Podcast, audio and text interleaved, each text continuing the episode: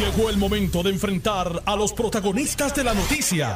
Esto es el podcast de En Caliente con Carmen Jovet. Muy buenas tardes amigos, soy Jerry Rodríguez y una vez más estamos aquí cubriendo a la compañera y amiga Carmen Jovet en Caliente con la Jovet, quien ya mismito estará nuevamente acá en su espacio. Gracias por su fiel sintonía. Bueno, tengo acá en el estudio, me acompaña Jorge Colbertoro, con quien voy a hablar más adelante, pero le doy la bienvenida una vez más. Saludos Jerry, un placer estar contigo. Buenas tardes a ti, a los amigos de escuchar de Noti1 y un abrazo grande para Carmen Jovet, que ya pronto estará de regreso a los estudios. Eso es así. Bueno, hoy es martes, martes 16 de enero del 2024, comenzando este año, una sesión legislativa que esta viene siendo la última. Eh, porque, ¿verdad? En el año fiscal, obviamente, pues esta es la, este es el segundo y último episodio. Y vamos a decir que es la última sesión del cuatrienio. Para hablar un poquito sobre eso y otros temas, de inmediato le damos la bienvenida a nuestro primer invitado. Se trata del presidente del Senado, José Luis Dalmao. Buenas tardes, presidente. Gracias por estar con nosotros. ¿Cómo está usted? Buenas tardes para ustedes, buenas tardes para toda la audiencia, para el amigo Jorge Goya y mejores deseos a nuestra amiga Carmen Joven. Claro.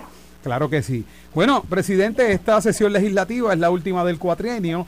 Eh, dentro de esos años que usted tiene de experiencia allí en la legislatura, en el Senado, ¿qué significa para ustedes, para nosotros poder entender un poquito más este trabajo legislativo que ustedes realizan? ¿Qué significa esa sesión legislativa de final de cuatrienio? Bueno, es la sesión donde todos los legisladores pues buscan adelantar sus proyectos y tratar de que se aprueben antes de que finalice el cuatrenio, porque forma parte del récord legislativo. Pero también como presidente del Senado y como senador, esta es una sesión importante porque elabora también el presupuesto. Sería nuestro cuarto presupuesto aprobado y certificado por la Junta de Supervisión Fiscal y es importante que tengamos todos los esfuerzos para lograr tener ese presupuesto balanceado, por un lado. Por otro lado, eh, es un año también de retos porque es año electoral. Hay primarias, las primarias son el 2 de junio, coincide con el mes que cierra los trabajos de la legislatura.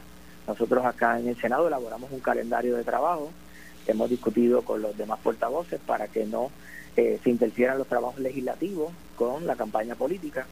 Y hay unos temas muy importantes para el país, como son los temas de salud y los temas de desarrollo económico, entre otros, que yo sé que hay mucho interés de los legisladores en atender algunas de los eh, proyectos que se han presentado relacionados a esas áreas.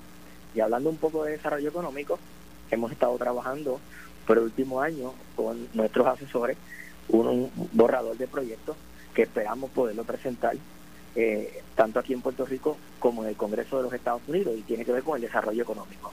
Ya se ha hablado de reestructurar la deuda, hay un plan de ajuste, ya hay presupuestos balanceados, la misma ley promesa eh, en su título tiene una parte que habla sobre el, desarrollo económico y nosotros queremos que tanto la Junta de Supervisión Fiscal como el Congreso y como la legislatura de Puerto Rico encaminen esos proyectos de, desarrollo económico y esperamos poder presentarlos en el Congreso y que allá sea apoyado por ambos partidos, republicanos y demócratas. Presidente, en Presidente, ¿en qué consisten esos eh, proyectos de desarrollo económico? Bueno, la realidad es que en el detalle, lo voy a explicar más adelante, porque son proyectos que tienen que ver, primero, con que hay una ley promesa que atiende el desarrollo económico en Puerto Rico, y segundo, que hay una necesidad en los Estados Unidos de proteger la seguridad nacional de los ciudadanos americanos. Me refiero a que en los Estados Unidos, dicho por los dos partidos y por los candidatos a presidente, necesitan volver a tener seguridad en asuntos tan básicos como es la salud y como lo es la tecnología. Y nosotros sabemos que a nivel mundial la inmensa mayoría de los productos que consumen los ciudadanos americanos, y nosotros somos ciudadanos americanos, se producen en China o se producen en Medio Oriente. Y en ese sentido hay que crear las bases, tanto contributivas como de incentivo, como de eh, estabilidad, para que muchas de esas empresas vuelvan a mirar a los Estados Unidos y los Estados Unidos puedan proteger su seguridad nacional teniendo la tecnología, las comunicaciones y, y la área de farmacéutica y salud en áreas del territorio americano. Ahí ese proyecto no solamente podría incentivar eh, muchas compañías a los Estados Unidos, sino que también podrían venir a Puerto Rico por el trato contributivo que tienen bajo el Estado Libre Asociado. Eh, bien importante, en esta, en esta parte del área de salud, precisamente hoy se dan a conocer, eh, se da a conocer una noticia que de alguna forma puede ser alarmante para algunos, pero nosotros que hemos cubierto el tema de lo que es la reducción poblacional, la baja natalidad, esto va una cosa ligada tal vez a la otra, y es que, por ejemplo, la sala de parto del hospital eh, Damas en Ponce está solicitando el cerrar esta sala porque, para ponerlo simple, no es costo efectivo. Obviamente la operación de la misma es un costo bastante alto y pues no hay, ¿verdad?, la cantidad de partos para sostener ¿Qué, qué, se debe hacer o qué se ha hecho desde la legislatura para trabajar, para trabajar con esta situación de la reducción poblacional y la baja natalidad? Mira, eh, con la reducción poblacional esto viene dándose hace una década, que si uno busca las gráficas, hay muchas personas que han ido a los Estados Unidos o se han ido fuera de Puerto Rico. Yo conozco personas que se han ido a España, ¿verdad? Pero normalmente se van a Estados Unidos realizan sus estudios por allá, consiguen un buen trabajo remunerado por allá y no regresan acá. Eh, por otro lado, luego del huracán María, eh, la emigración fue mucho más fuerte, principalmente para las áreas de Texas, las áreas de la Florida. Antes la emigración era para Nueva York o para Chicago, pero esta vez fue más fuerte para el área de Texas y para el área de Carolina del Norte. Eh, eso hizo que muchos profesionales jóvenes fuera, así que sus hijos nacen en Estados Unidos, no nacen en Puerto Rico.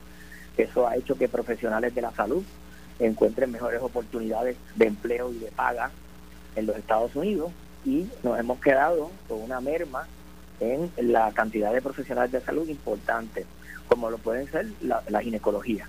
¿Y qué sucede? Eso va de la mano con también la baja poblacional que tenemos en las escuelas. Hace una década teníamos 740 mil estudiantes en las escuelas públicas de Puerto Rico, hoy tenemos 240 mil. O sea, una baja considerable. Eso pues hace también pensar que si no tomamos acciones, hay unas consecuencias económicas que tiene eso. Primero, no tenemos mano de obra joven.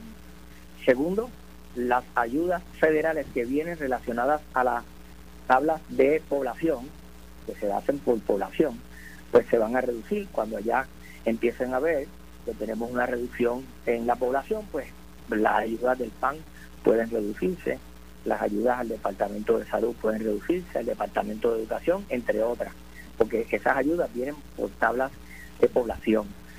Todo esto debe ser considerado por la rama ejecutiva, por un lado, y nosotros en la legislatura, qué tipo de incentivos o qué tipo de leyes podemos presentar para retener nuestros profesionales de la salud y darle mejores oportunidades a los jóvenes que se gradúan de las universidades. ¿Y se ha hecho algo? Presentado, hay proyectos presentados en el área de la salud, los hay. Están en, evaluación. Algunos esperan memoriales explicativos para poder ser llevados a votación sus informes. Algunos eh, los hemos hecho en, comunicación con el Colegio Médico. Eh, le pregunto, senador José Luis Dalmao, ya hablando en términos del Partido Popular Democrático, ¿cómo usted ve el Partido Popular Democrático de cara a un proceso primarista y luego a una elección general? Al día de hoy, ¿cómo está el Partido Popular Democrático? Mira, los partidos políticos, todos, tenemos grandes retos en el año electoral. Nosotros ganamos Cámara y Senado, ganamos la mayoría de las alcaldías, 41 alcaldías, rescatamos alcaldías que no se pensaban rescatar. Perdimos alcaldías que no debimos haber perdido, se perdieron por poquitos votos, pero se perdieron. Todos esos retos eh, están presentes en una contienda electoral que, por ejemplo, faltan, qué sé yo, 140, 141 días para la primaria el 2 de junio. Eh, para esa primaria el partido está preparando sus funcionarios electorales y nosotros estamos todavía, por lo menos mis compañeros aspirantes que tienen primarias en sus distritos, pues en el recorrido de endoso. Una vez ese recorrido de endoso culmine y todos esos candidatos estén certificados, empieza como quien dice la campaña política eh, casa a casa, calle a calle, y, luego de la primaria, una vez configurados los, los cuerpos legislativos aspirantes a las diferentes candidaturas, entonces que viene la elección general. Y digo de los partidos políticos porque si bien es cierto que se han dado unas controversias que han llamado la atención del Partido Popular, no, no es cierto que también las ha habido en el Partido Nuevo Progresista con esa primaria entre el gobernador y la comisionada residente, compañeros de papeleta. Eh, la división que ha ocurrido eh, en otros partidos, renuncia de candidaturas, movimientos, alianzas. Así que no tan solo para el Partido Popular, para el país completo es un año de grandes retos. Eh, y yo pienso que en este caso el Partido Popular debe llevar un mensaje, como siempre, eh, directo al público, buscar ese electorado que por razones de la pandemia principalmente participó de la primaria del Partido Popular en el 2020, pero no fue a votar a la elección. Y fueron muchos, más de 60 mil. ¿Y a quién usted apoya? ¿A quién usted apoya? Al senador Juan Zaragoza. a José Luis Dalmau, a José Luis Dalmau para senador por acumulación. Yo, yo quisiera, antes de finalizar. Usted, tiene usted tiene siete, siete buenos compañeros, y seis compañeros y una compañera aspirando a cuatro sillas por acumulación. Eh, y yo soy uno de esos compañeros, y como yo también estoy envuelto en una primaria, no, no endoso a ningún candidato, los ayudo si me piden ayuda, participo de las actividades, pero no señalo a nadie para que sean los populares los que tengan la libertad de escoger eh, los hombres y mujeres que van a estar en esa papeleta. Bueno, yo quisiera y lo voy a invitar para que también eh, el amigo Jorge Colbert Toro pueda escuchar el siguiente sonido que tenemos aquí. Esto se dio en una entrevista que, eh, una entrevista que realizó ayer el compañero José Chaparro de acá de Noti1 1280 en Arecibo al senador Juan Zaragoza. Vamos a escuchar para que usted me reaccione sobre esto, presidente. Ciérrame la puerta, ciérrame los micrófonos, que nadie escuche esta pregunta. Esto es entre el senador Zaragoza y yo, por favor. Ciérrame la puerta. Everybody, vamos. Nadie, tápese los oídos que le voy a hacer una pregunta aquí. Óigame, ¿cuándo el ex candidato a la gobernación del Partido Popular lo va a endosar usted? Porque eso es lo que está cogiendo por ahí. ¿Cuál de varios? ¿Perdón? ¿Cuál, cuál, de, ¿Cuál de ellos? Está Bernier, está Charlie, está... ¡Ay, bendito! Bueno, dicen que, dicen por ahí, yo no sé, pues que, que eso está cogiendo por ahí. Eso tiene que preguntárselo a ellos. Nosotros tenemos la puerta abierta aquí para todo el mundo. Y yo he recibido expresiones de, de, cariño, aprecio y de apoyo de, muchísimos líderes, líderes populares incluyendo muchos de la supuesta maquinaria esa. Ya, ya, ya se acabaron, ¿verdad?, las radicaciones. Sí, sí, ya se acabaron. ¿Y cuándo salen los alcaldes que lo van a apoyar usted? Vamos, porque dice hay un chismecito por ahí que ya mismo salen. sí, sí. Ah, oye, el, viento está soplando en la dirección correcta. Ajá. Y, y, y, tú tienes un, un, buen olfato. Así mismo está pasando. Muchos que habían señalado que iban para otro lado se me están acercando, cuenta conmigo, vamos para adelante. Eh, y otros que estaban 100% con el otro lado, pues quieren jugar las dos bases, ¿verdad? Y yo, que es lo correcto, tú estás bien con los dos bandos. Ah, expresando y confirmando prácticamente que hay ex gobernadores que pudieran endosarlo y que ya se le han acercado muchos alcaldes y que el viento está soplando en la dirección correcta. José Luis Dalmao, expresidente del Partido Popular Democrático. Sí, en los pasados días yo he visto muy activo al compañero Juan Zaragoza, también he visto muy activo al compañero Jesús Manuel Ortiz. Yo soy de los que pienso que cuando cierren, eh, certifiquen a los candidatos oficialmente, luego del recogido de endosos, es que la campaña va a coger velocidad y veremos endosos de parte y parte, eh, porque, porque sucede, eso sucede en las campañas. Hay quienes no, ¿verdad? no participan, porque obviamente cuando un alcalde eh, toma posición con un candidato y, y, tiene también eh, unas circunstancias en su municipio, pues la mitad que no está con ese candidato, pues entonces no respalda al alcalde o no respalda al legislador. Y, nosotros tenemos que ser muy cuidadosos porque el día más importante es el día 3 de junio. La primaria es el día 2.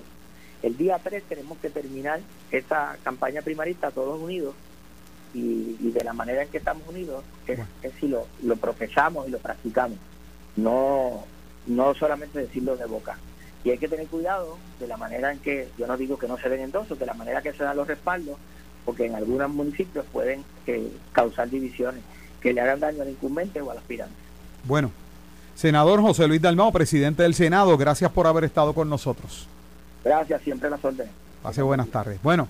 Tengo a Jorge Colbert Toro, escuchaste a Juan Zaragoza, tal parece que a mí cuando uno escucha eso, uno se pone, le llega a la mente, más que el ex gobernador Aníbal Acevedo Vilá, le pudiera llegar a la mente a uno Charlie Delgado, le pudiera llegar a la mente a uno el aspirante a la gobernación David Bendier.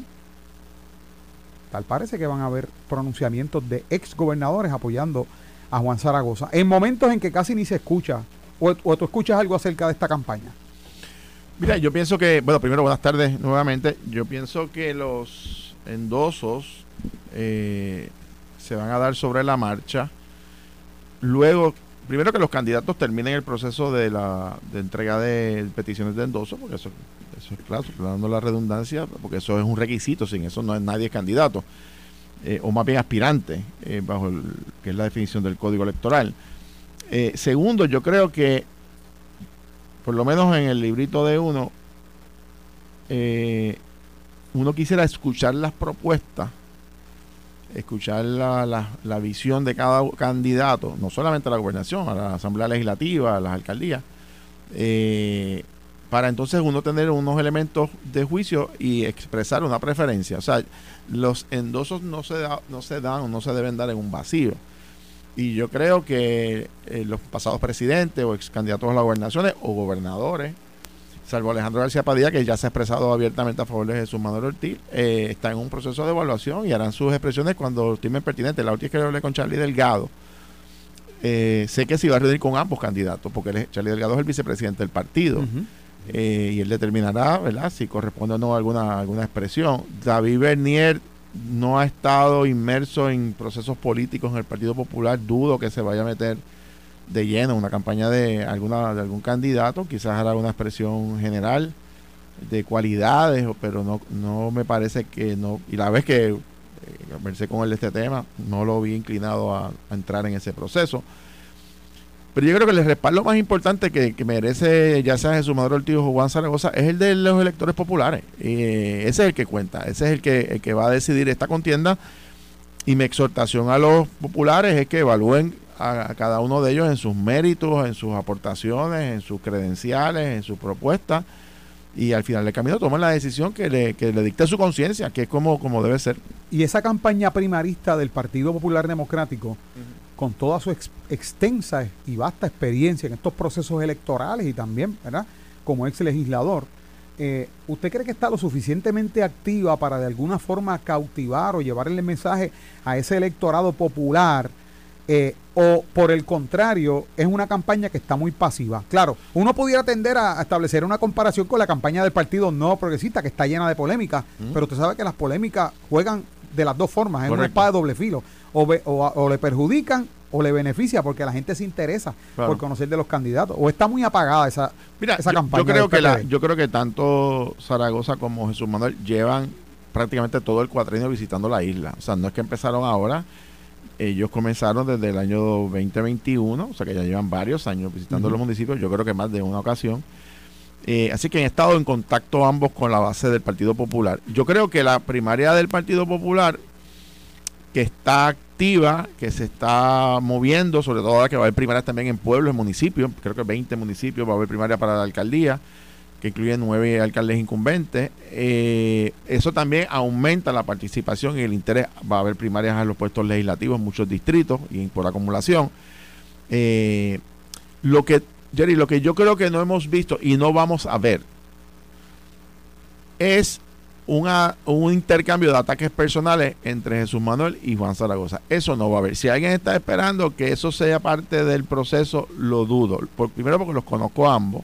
Segundo porque los populares son eh, claros y contundentes de rechazar ese tipo de, de campaña. Lo hemos visto más en la campaña del PNP entre el gobernador y Jennifer González, ataques más fuertes, ¿verdad? Eh, yo no anticipo que el Partido Popular va a cambiar su tono. Yo creo que ellos van a seguir enfocados. Hay una eh, convención en el mes de abril, si mi memoria no me falla.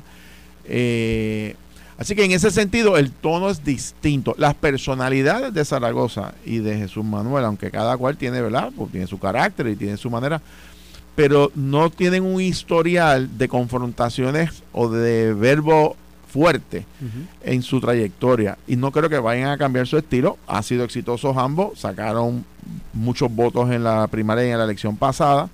Eh, así que yo creo que, que esta campaña se va a decidir más por la movilización, por las propuestas y por las cualidades que los electores van a pasar juicio sobre ambos. Cuando uno hace la asignación periodística y durante el día de ayer y hoy, me he mantenido haciendo llamadas y ocultando, especialmente con el electorado, aquellas personas que uno sabe que están identificadas con el Partido Popular Democrático, Ajá. porque he observado desde acá, qué bueno que usted nos aclara toda esta situación, porque desde acá, desde la perspectiva periodística, mm, uno siente, no siente la actividad a la que uno está acostumbrado en un proceso primarista, tomando en consideración la primaria pasada Correcto. del PPD, que fue bastante álgida y, y- y dejó, yo creo que roncha en ese sentido.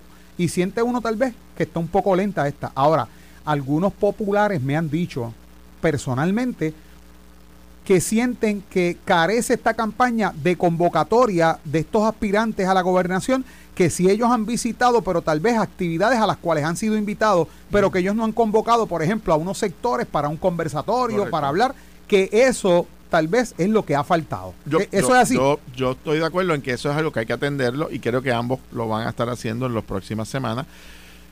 E- Esta campaña, a diferencia de la anterior, eh, ha requerido una inversión de tiempo considerable de ambos candidatos en el asunto de las peticiones de endoso del nuevo sistema electrónico. Eh, y que da, básicamente, estamos en el mismo medio ya de, la- de los, de las octavitas de la Navidad. Esos candidatos no Eh, van a tener problemas eh, con los endosos. Eh, que usted yo- de los de la gobernación ninguno No, creo que ambos van a estar van a cumplir antes el- la fecha del 15 de febrero Eh, pero no hay duda de que estos grupos y sectores eh, comunitarios profesionales eh, quieren escucharlos con sus propuestas yo yo anticipo que no solamente que va a ser una campaña intensa y de y mediática porque ya mismo va a venir la inversión en, medios de comunicación de todos los candidatos incluyendo los del Partido Popular y eso le da activa, eso le da vida a, los- a los procesos electorales y eso yo pienso que lo vamos a estar mirando con más eh, frecuencia a partir del cierre de las radicaciones o de las, eh, de las peticiones luego del 15 de febrero. Eh, eh, veo que va a haber un, un inicio recordando, Jerry, que hay una Semana Santa y luego viene otra, diríamos, otra fase de la campaña eh, que se retoma hasta directo hasta junio. Así que aquí va a ir por fase. Lo que ocurre es que la campaña del PNP, quizás si es la comparativa, ¿verdad? Indudablemente es la más taquillera, por usar ese concepto o ese nombre, porque es el gobernador incumbente, presidente del PNP, contra la vicepresidenta y comisionada residente. Y eso pues no se ha visto, por lo menos en ese nivel de jerarquía, nunca se había visto y va a acaparar la atención.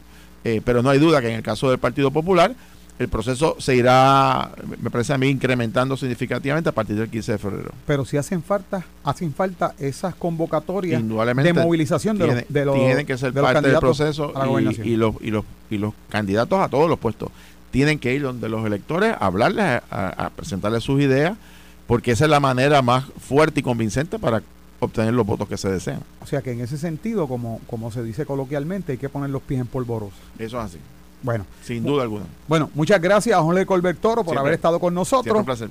Y ya mismo está de regreso la joven acá. Así es. Usted quédese ahí, continuamos con más de En Caliente con la joven. Estás escuchando el podcast de En Caliente con Carmen Jovet de Noti1630.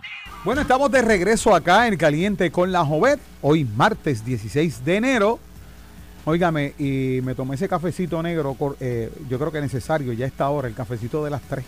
Y, y me lo tomé con Jorge Colbert y le dije, quédate, quédate un ratito más. Y como no tiene nada en la agenda, tiene tiempo disponible, como si no hubiese nada más que hacer, lo convencí, lo convencí. Se quedó aquí un ratito más con nosotros. Gracias, gracias por permanecer Siempre acá placer, y, placer y por acompañarme en ese cafecito. Claro que sí. Este, bueno, teníamos el tema acerca de esta primaria, un tema interesantísimo. Yo creo que de las cosas que se dan interesantes en esta primaria, ya hablamos, ¿verdad? De lo que es la primaria del Partido Popular Democrático y que obviamente hace falta esa movilización por parte de los candidatos a la gobernación, esa convocatoria y ofrecerle, ¿verdad? Las propuestas directamente al pueblo. Obviamente, ante una convocatoria como esa, también uno mide cuál es el poder precisamente de convocatoria que tiene cada uno, ¿verdad? Esas actividades. ¿No será que precisamente en esta etapa, en esta etapa, eh, por llamarlo de alguna forma, están evitando a los candidatos eso para que no haya precisamente ese pulseo de parte del electorado de ver quién, quién tiene mayor poder de convocatoria? Re- Recuerda que en el caso del Partido Popular, la experiencia del 2020, cuando ganó Charlie Delgado eh, y los y los seguidores de Eduardo Batia, o no seguidores, quizás los, los grupos más cercanos, del ex senador Eduardo Abate y de Carmen Yolín Cruz. Y de hecho, ellos dos nunca endosaron abiertamente a, a Charlie Delgado. Eh, pudo provocar esa derrota que fue por 19.199 votos, aparte del voto adelantado, que fue el otro gran problema que hubo en el Partido Popular. Y, y los populares, yo creo que están deseosos de que no se repita la historia de que, de que una primaria provoque un choque entre grupos que luego no se puedan reconciliar después de la primaria del 2 de junio. Y, y, yo creo que la movilización de los electores que se va a dar va a responder a otros factores que, que, que no son o que no van a estar fundamentados en la controversia.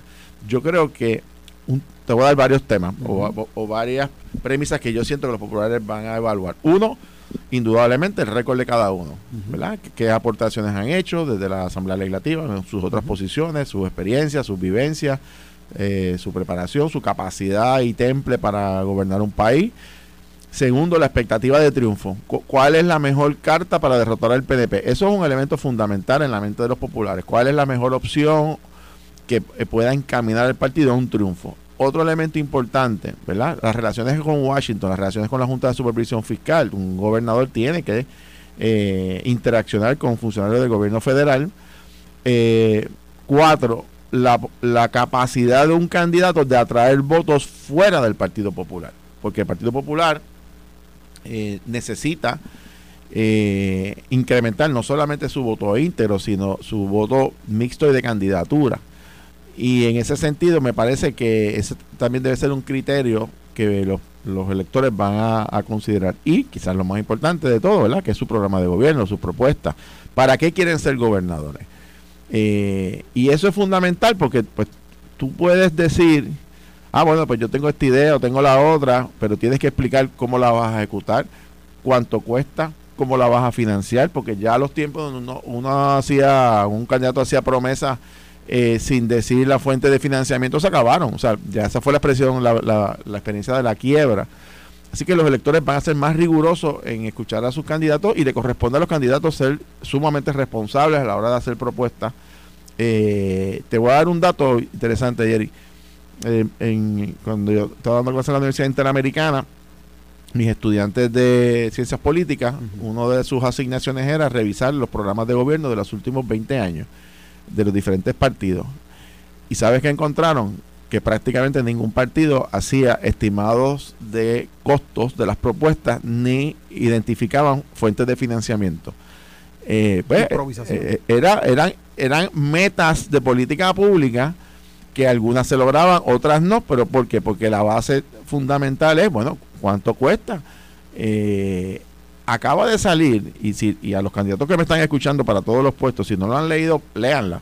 Acaba de salir el informe trimestral de la Junta de Supervisión Fiscal del primer trimestre del año fiscal que está corriendo, que incluye, los meses de julio, agosto, septiembre, ahora en enero debe salir eh, octubre, noviembre y diciembre.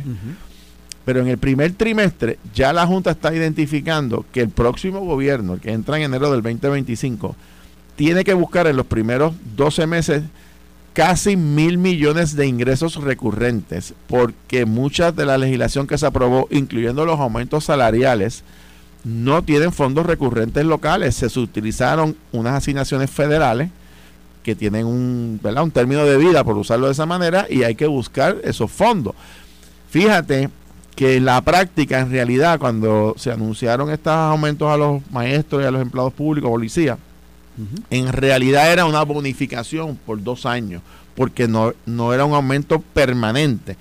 Pero como se aprobó por ley, se convierte en un derecho ahora adquirido de los profesores, de los maestros y policías y empleados públicos, y por consiguiente, sí se convierte en un derecho eh, prospectivamente un reconocimiento prospectivamente, lo que obliga a las próximas legislaturas a buscar los fondos cuando se terminen los que están ahora. Eso va a ser el próximo cuatrenio. Y para tú buscar mil millones, Jerry, solamente hay dos maneras de tú lograr mil millones de dólares anuales recurrentes. Uno, o aumentar los ingresos, que tienen que ser actividad económica, que puede ser también aumento de contribuciones en algunos casos, si no tienes actividad económica. O dos, recortes provocas ahorro en otros en otras vertientes. No hay otra manera de tú buscar mil millones que no sea una de esas dos. Por lo tanto, los electores tienen que ser muy juiciosos a la hora de seleccionar para todas las posiciones, no solamente la gobernación, la Asamblea Legislativa, porque tienen que mandar gente que tenga la capacidad de identificar recursos económicos para el próximo cuatrenio para poder financiar los aumentos salariales que se le merecidamente se le dieron a los maestros y policías, porque el dinero de aquí a dos años o dos años fiscales eh, no va a dar. Así que eso es un tremendo tostón que tiene el próximo gobierno y hay que prepararse desde ahora. Y la Junta levanta bandera, que en cierta manera, déjame darle una crítica a la Junta, porque le levanta bandera como en tono de regaño, pero los aumentos salariales que se dieron los autorizaron ellos. O sea, porque ellos los autorizaron y ahora se quejan de lo que ellos fueron parte, ¿verdad? Eh, pero no hay duda de que el próximo gobierno tiene retos enormes para no provocar otra quiebra y eso pues requiere un buen juicio de los electores de todos los partidos a la hora de seleccionar gente. Yo creo que ese es un punto bien importante porque Puerto Rico está pasando por un proceso, proceso de quiebra bastante fuerte, donde hemos visto cortapisas en unas áreas, como usted dice, aprobación de aumentos salariales y otro tipo, ¿verdad?, de asignación de fondos sin contar con algún fondo recurrente para sustentar ese gasto en un futuro. Eh, en base a esto, pudiéramos de alguna forma decir que lo que han algunos economistas advertido, que si el gobierno entrante, sea del partido que sea, no toma en consideración elementos tan importantes como este, Puerto Rico en unos años, cinco años o más, pudiera entonces eh, eh, replicar este proceso de quiebra. Bueno, indudablemente si no se toman las medidas de administración pública correctas. O sea, los, gobiernos funcionan con presupuestos y los presupuestos se aprueban a base de estimados de ingresos y gastos. El problema de la quiebra es cuando tú tienes más gastos que ingresos, es decir, gastas más de lo que tienes, por supuesto que para tú entonces cubrir esa insuficiencia de fondos, antes cogíamos prestado y cogíamos prestado y cogíamos prestado, pues ya eso se acabó por lo tanto, el gobierno, y, ahorita hablaba el presidente del Senado, y ahora que mencionas a Zaragoza, la, la clave de la legislatura este cuatrenio ha sido que ha logrado aprobar cuatro presupuestos balanceados consecutivos. No necesariamente quiere decir que se van a acreditar a los cuatro que hiciera la ley promesa porque faltan eh, los estados financieros auditados. Pero el elemento importante es que se aprobaron sin tomar prestado. Y ese era un requisito fundamental para evitar descuadres presupuestarios. Claro, este presupuesto es el más alto en la historia, 12.750 millones aproximadamente, pero es porque hay asignaciones federales que están sustituyendo recursos del, gobierno de Puerto Rico. Esas asignaciones federales no son eternas, ¿verdad? Van a estar por un número de años y eso va a ayudar a la economía. Pero los próximos gobiernos se tienen que preparar para anticipar que no siga incrementando gastos que después no tengamos los recursos para poderlo financiar porque ahí nos a una quiebra de nuevo. Y, no va a haber ley promesa parte 2 ni 2.0. Esto es, como dice el mercado, one shot deal. Si tú te vuelves a ir a la quiebra, ahí sí te digo yo que es sálvese quien pueda porque el gobierno federal no va, no contempla una segunda ley de tipo promesa para reestructurar la deuda. Y los acreedores van a cobrar en la forma que ir al tribunal como, como, como, corre actualmente bajo cualquier eh, tribunal de quiebra. Van a radicar y van a, y pudiese, como ocurrió antes de promesa, que una corte, como ocurrió en el Departamento de Salud, se incauta de los fondos para pagarle a los acreedores. Y si mañana cualquiera de los dos partidos se le pregunta sobre estos mil millones mm. que se necesitan, que no fueron recurrentes, y, pudieran decir y contestar, no, es que Puerto Rico tiene suficientemente dinero guardado en las arcas como para, para amortiguar ese golpe. Buena pregunta. El informe precisamente de la Junta establece que de los 7.800 millones que el gobierno de Puerto Rico en efecto tiene una en, cuentas bancarias, que de, de hecho de ahí que sale una de, la idea de Jennifer González de, sacar 2.500 para el pago de la deuda de energía eléctrica, pero de esos 7.8, eh, que es casi 7.9, eh, 7.1 están comprometidos. Ahí hay dinero de los sistemas de retiro, ahí hay dinero de financiamiento y de pareo para fondos de infraestructura. Lo que está disponible son 811 millones solamente, pero no son recurrentes. De ahí que gran parte de este alivio contributivo que se va a dar, pues se va a financiar, ¿verdad? Con, con fondos que no son recurrentes. Por eso es que le están diciendo a usted que me está escuchando que le van a dar a unos chavitos ahora ahí en abril pero no es para el otro año también, es nada más este año. y se lo van a dar ante la primaria, ¿sabes? Para que, digo, para que estemos claros, ¿verdad? Aunque eso fue lo que negoció la Junta, el gobernador con la Junta. Le van a dar los chavitos ante la primaria. Pero el año que viene esos chavos no van a estar.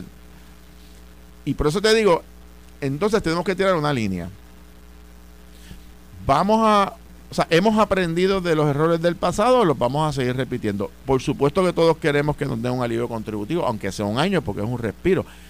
Pero tenemos que tomar las medidas para movernos hacia un desarrollo económico que genere más ingresos al gobierno. Eh, y el aumento del presupuesto de entre un año y otro fue bien grande y no es posible tú eh, obtener dos mil millones recurrentes en, de un año para otro sin fondos federales. Eh, así que lo que quiero decir es, necesitamos que los candidatos y los programas de gobierno de los partidos tengan los pies en la tierra, estén fundamentados de cómo vamos a manejar la situación fiscal a partir de enero del 2025, porque si no, lo que tú planteas es un escenario bastante real. Y entonces yo como contribuyente, cada uno de los contribuyentes, luego de este alivio contributivo en el próximo mes de abril, debiéramos trancar, mantener segura la quijada por si acaso en el próximo cuatrienio viene el golpe de un aumento en las contribuciones. Yo no creo que va a haber un aumento en las contribuciones porque el gobierno hay, va a haber, o sea, hay fondos federales proyectados todavía, sobre todo en infraestructura, hasta más o menos el 2035.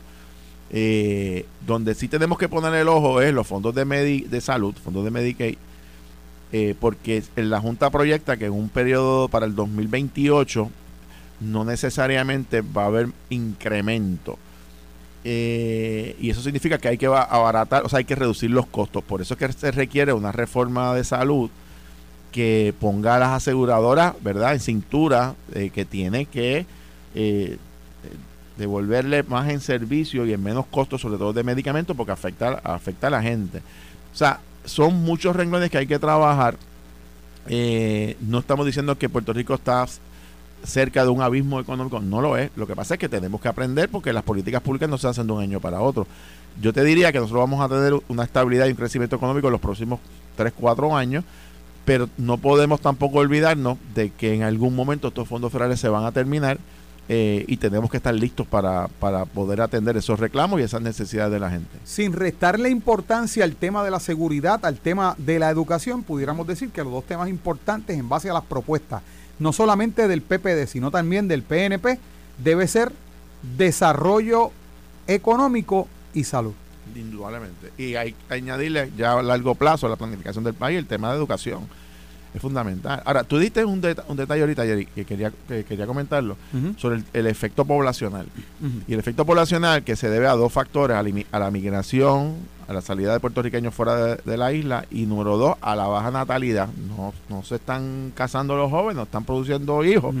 y eso es un problema, porque y el efecto que tiene, para que los amigos entiendan, porque eso nos afecta bueno, porque en la medida que la población proporcionalmente envejece más, o sea, hay más personas con el pasar de los años de más de 60 años, incrementan los costos particularmente de que de, medicamentos, de servicios de salud, porque es el tipo de servicio que necesita una persona de más de 60 años o 65 años versus un joven que solamente invierte cerca del 11% de sus ingresos al año en su cuidado de la salud. Una persona mayor puede, puede invertir hasta el 38%. Por lo tanto, en la medida que tú envejeces, todos envejecemos, nuestra inversión de, nuestros ingresos en la salud aumenta. Por lo tanto, eso tiene un efecto sobre el gobierno también. Eh, los retirados, ¿verdad? Aumentan. Cuando empezó el sistema de retiro para allá para el 1957, en Puerto Rico habían, en Puerto Rico habían 250 mil empleados públicos, pero nadie estaba en un sistema de retiro, hubo que esperar 20 años. O sea, tenían 200 y pico de mil personas aportando en un fondo que estaba acumulando.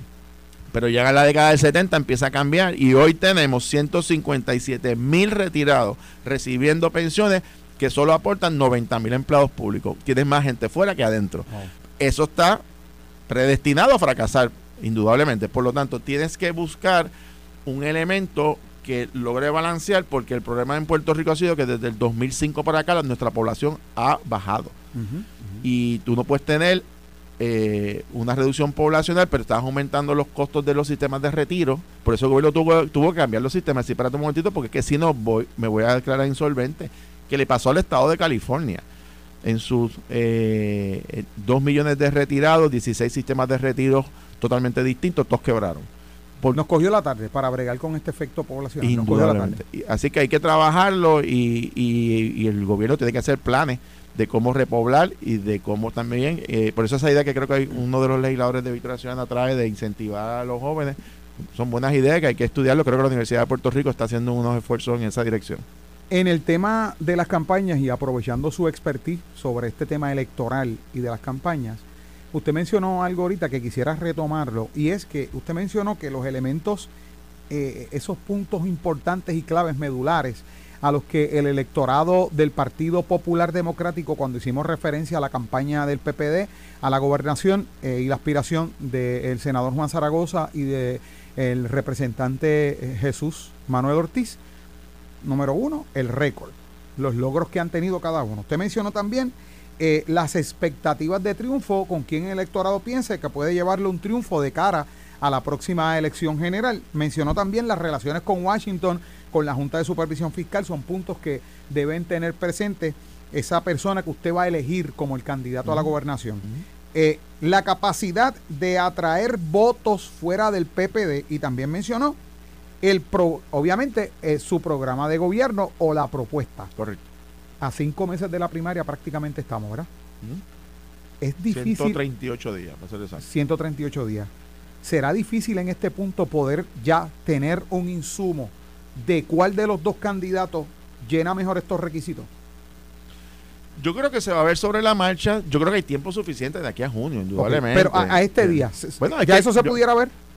Yo, yo- no, porque todavía no han presentado su propuesta, ¿verdad? Pero Fal- tú puedes eliminando evaluar la propuesta. tú- bueno, tú puedes evaluar la experiencia de cada uno. Eh, por ejemplo, bueno, pues Jesús. ¿Quién ha estado en más conversaciones Eh, con, con la eh, Junta de Supervisión bueno, Fiscal en Washington? Exacto, eh, eh, eh, pero tienes que tener también, o sea, el, el elemento de la estructura política, ya a nivel más político, más- no tanto de gobierno, ¿verdad? O sea, cada uno tiene sus méritos y tiene sus, eh, yo diría, sus cualidades que va a presentar, sus credenciales que le va a presentar al electorado. El electorado tiene que decidir cuál es, cuál es el juicio valorativo, a cuál le va a dar más peso. Hay gente que le da peso a que un candidato sea joven. Bueno, pues chévere. Hay otro que no, que tenga experiencia. Hay otro es, eh, bueno, no, fíjate, hay- yo he conocido lectores que me dicen, no, tiene que ser fuera de la metropolitana porque siempre todo es para la área metropolitana, no es de la isla. Hay criterios distintos Claro. dependiendo del elector, ¿verdad? Yo lo que te puedo decir es que si tú me preguntas a mí, mis criterios como elector, para mí la integridad, la honestidad de ese funcionario, su, su agenda de trabajo eh, eh, y su visión del, de- del país, de lo que es lo que quiere hacer con el país, cómo lo va a hacer, para mí eso es lo fundamental. Eh, porque tú no es postularte por postularte. Entonces mucha gente dice, voy a postularme para este puesto y tú le preguntas, ¿y qué es lo que tú vas a proponer? Ah, no sé, déjame ver lo que voy a hacer. Eso pues, quiere decir que la persona decidió primero la posición y no la agenda. Y tiene que ser al revés. Tiene que ser primero qué es lo que quiero hacer y luego identifico cuál es el cargo electivo que me ayuda para impulsar esa agenda. Y eso es bien raro que, ocurra, que ocurra en Puerto Rico. Según sus estimados y por su experiencia, y para, finales, para finalizar este segmento, ¿cuánto, cuando pasemos el balance y los directores de campaña de estos partidos, Partido Popular Democrático, Partido Nuevo Progresista, cuando tiren sus números al final del camino, lo que va a decir ese balance es cuánto gastará en esta primaria el PPD versus cuánto gastará en esta primaria el PNP. no tenga la menor duda que el PNP va a gastar un montón de dinero eh, en, en esta primaria, muchísimo que muchísimo más que el Partido Popular. ¿Cómo cuánto? Ahí a grosso Yo- modo, bueno, tirando yo- un número por yo- su experiencia. Yo te me atrevo a decir que entre ambos candidatos eso de rondar los 5 millones de dólares. 5 millones de dólares Entre- en la primaria de Pierluisi Fácil, y Jennifer González. Fácilmente. Y cuidado. Y, acá cuidado. en el PPD. Puede estar en 1.1. Sí, solamente en la gobernación estoy hablando. Si añades, añades todas las demás No, la candidaturas. gobernación, la gobernación. Puede estar entre todos 1.5. pues, O sea, estos son campañas costosísimas. Bueno, y yo creo que de aquí en adelante esto se pone interesante. Se va a poner interesante. Bueno, Jorge Colbert Toro, gracias placer. por haber estado con nosotros, gracias por ese cafecito y quedarse ese ratito con esa agenda tan cargada que usted tiene. Siempre un placer. Esto fue el podcast de En Caliente con Carmen Jovet de Noti1630. Dale play a tu podcast favorito a través de Apple Podcasts, Spotify, Google Podcasts, Stitcher y notiuno.com.